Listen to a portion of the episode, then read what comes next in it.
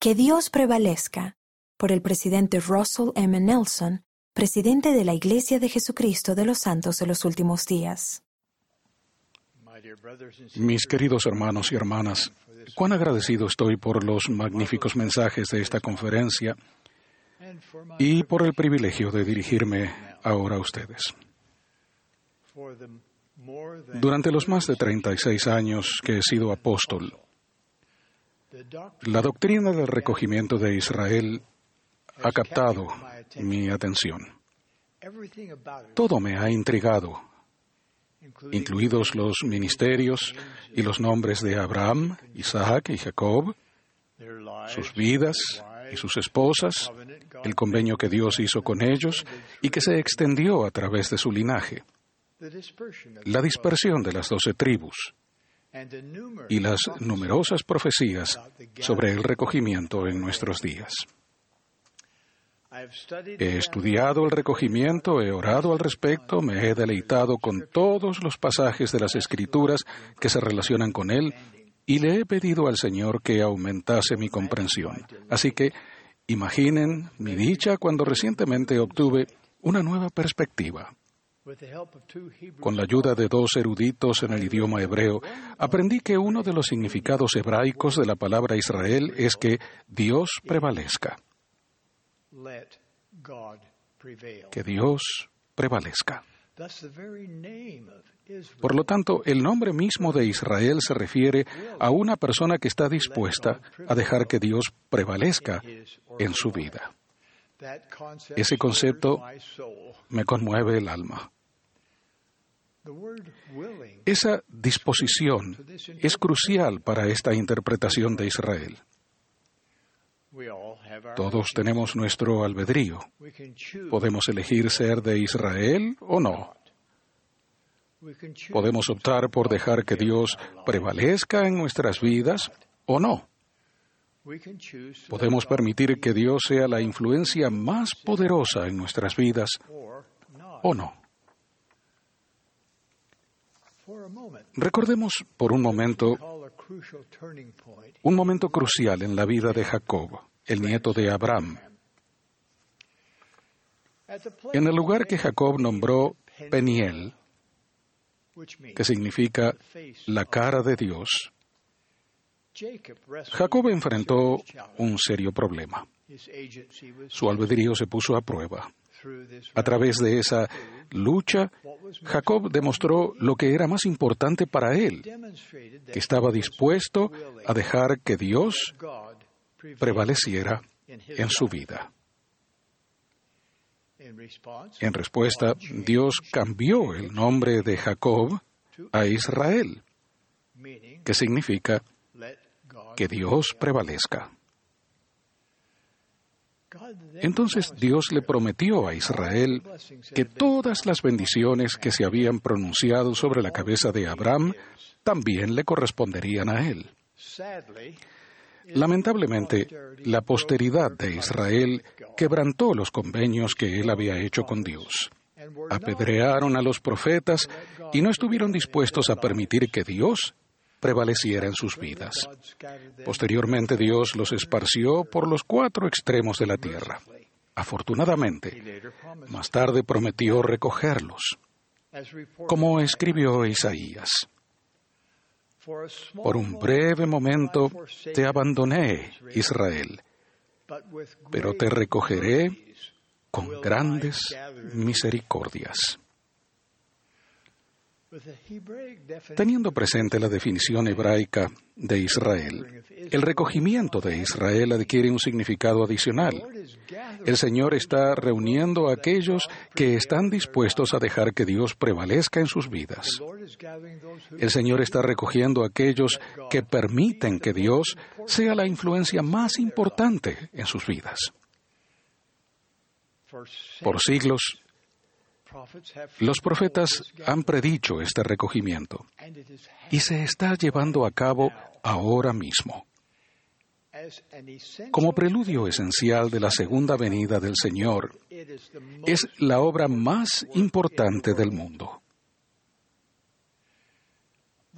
Este recogimiento, previo al milenio, es una saga individual de mayor fe y valor espiritual para millones de personas.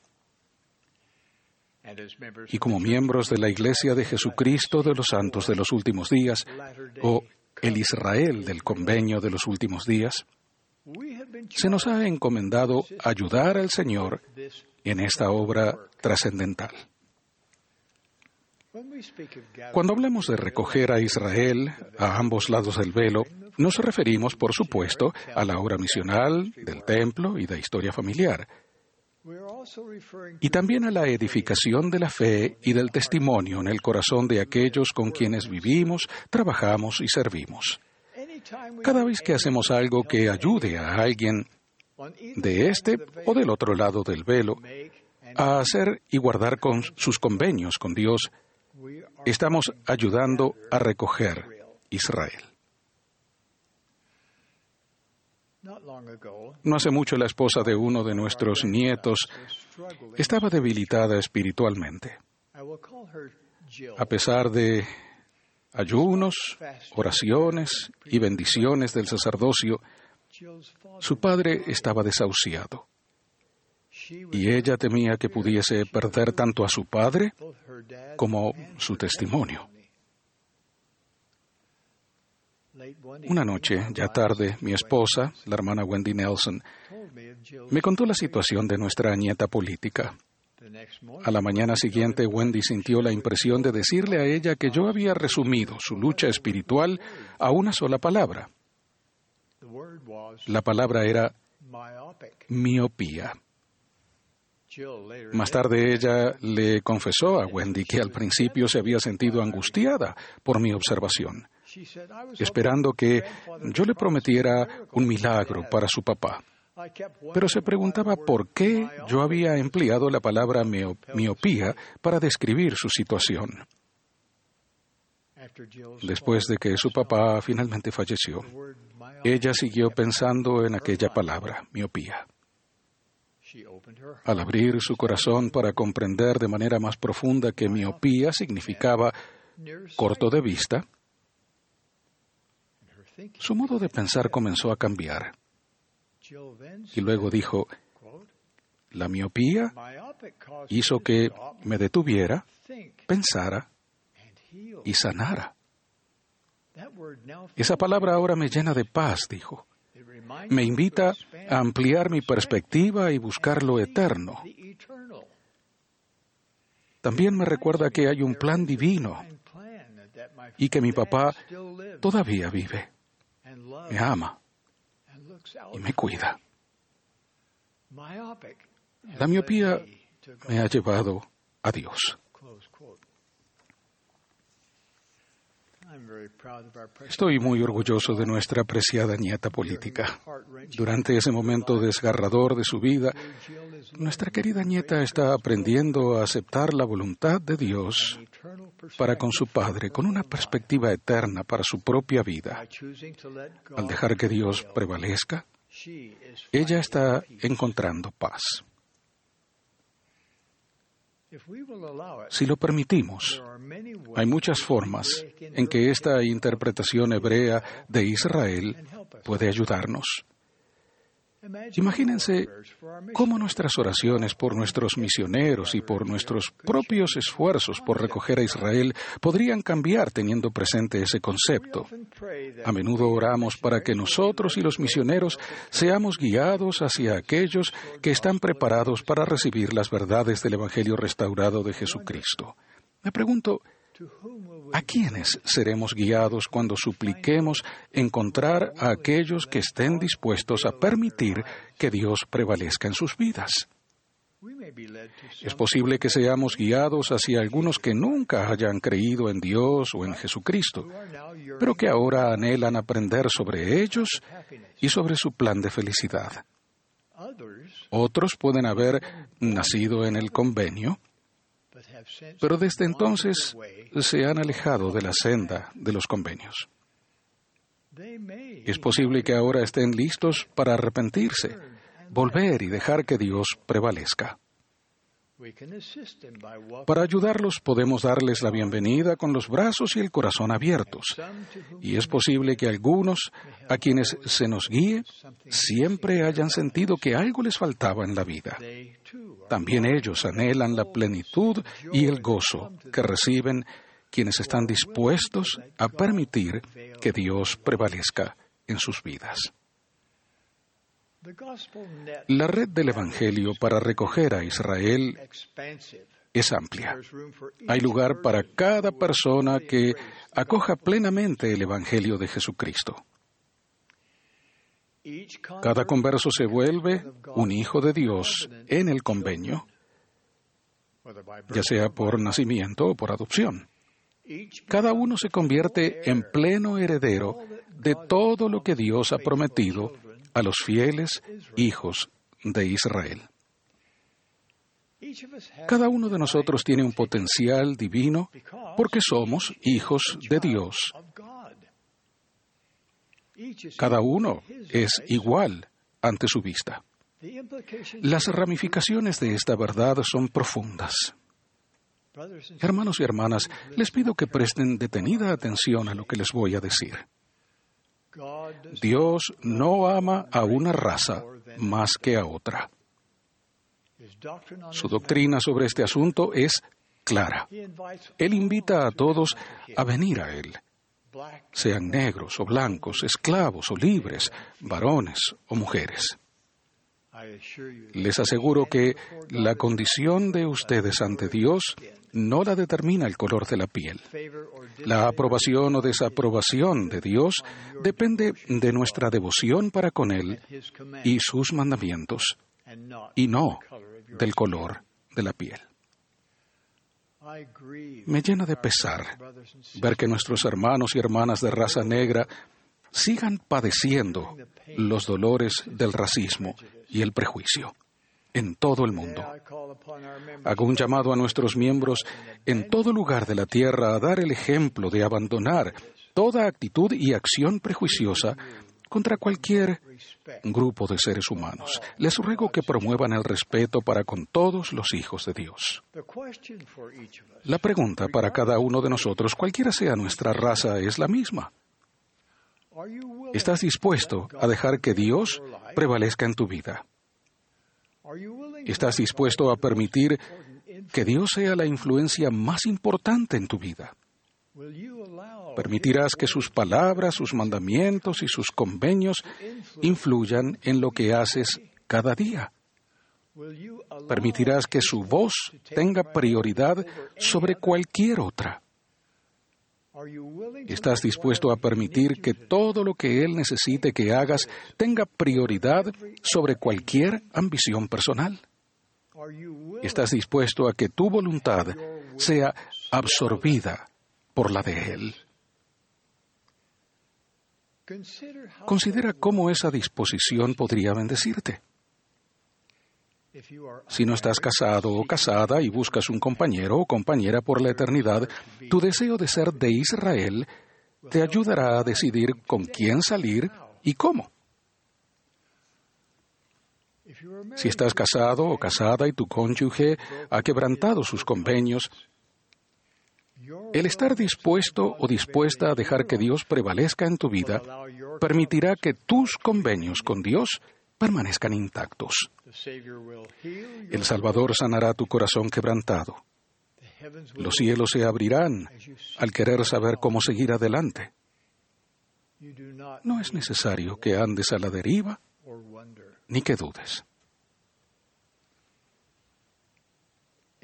Si tienes preguntas sinceras sobre el Evangelio o la Iglesia, si dejas que Dios prevalezca, serás guiado para encontrar y comprender las verdades absolutas y eternas que darán rumbo a tu vida y te ayudarán a mantenerte firme en la senda de los convenios. Cuando enfrentes la tentación, incluso si ésta se presenta cuando estés exhausto o te sientas solo o incomprendido, Imagina el valor que puedes reunir si dejas que Dios prevalezca en tu vida y si le suplicas que te fortalezca. Si tu deseo más grande es dejar que Dios prevalezca, formar parte de Israel, tantas otras decisiones se volverán más fáciles. Tantos problemas dejarán de ser problemas. Sabrás cuál es la mejor forma de arreglarte. Sabrás qué mirar y leer, dónde pasar tu tiempo y con quién asociarte. Sabrás lo que quieres lograr y el tipo de persona en la que realmente quieres convertirte. Ahora bien, mis queridos hermanos y hermanas, se necesita tanto valor como fe para dejar que Dios prevalezca. Se requiere un esfuerzo espiritual riguroso y constante para arrepentirse y despojarse del hombre natural mediante la expiación de Jesucristo. Se necesita un impulso constante y diario para desarrollar hábitos personales para estudiar el Evangelio, aprender más sobre nuestro Padre Celestial y Jesucristo y buscar y responder a la revelación personal. Durante estos tiempos peligrosos de los que profetizó el apóstol Pablo, Satanás ya ni siquiera está tratando de ocultar sus ataques al plan de Dios. Abunda la maldad desenfrenada. Por lo tanto, la única manera de sobrevivir espiritualmente es determinarnos a permitir que Dios prevalezca en nuestras vidas, aprender a escuchar su voz y utilizar nuestra energía para ayudar a recoger a Israel. ¿Y cómo se siente el Señor en cuanto a las personas que permitirán que Dios prevalezca? Nefi lo resumió de este modo. El Señor ama a los que lo aceptan como su Dios. He aquí, Él amó a nuestros padres e hizo convenio con ellos. Sí, con Abraham, Isaac y Jacob. Y recuerda los convenios que Él ha hecho. ¿Y qué está dispuesto a hacer el Señor por Israel? El Señor ha prometido que peleará nuestras batallas y las batallas de nuestros hijos y de los hijos de sus hijos hasta la tercera y cuarta generación. Al estudiar las escrituras durante los próximos seis meses, les invito a hacer una lista de todo lo que el Señor ha prometido que hará por el Israel del convenio. Creo que se asombrarán Mediten en cuanto a esas promesas. Hablen acerca de ellas con su familia y amigos. Y luego vivan conforme a ellas y vean que se cumplan en su propia vida. Mis queridos hermanos y hermanas, si deciden permitir que Dios prevalezca en sus vidas, experimentarán por ustedes mismos que nuestro Dios es un Dios de milagros. Como pueblo, somos sus hijos del convenio y se nos llamará por su nombre. De ello testifico en el sagrado nombre de Jesucristo. Amén.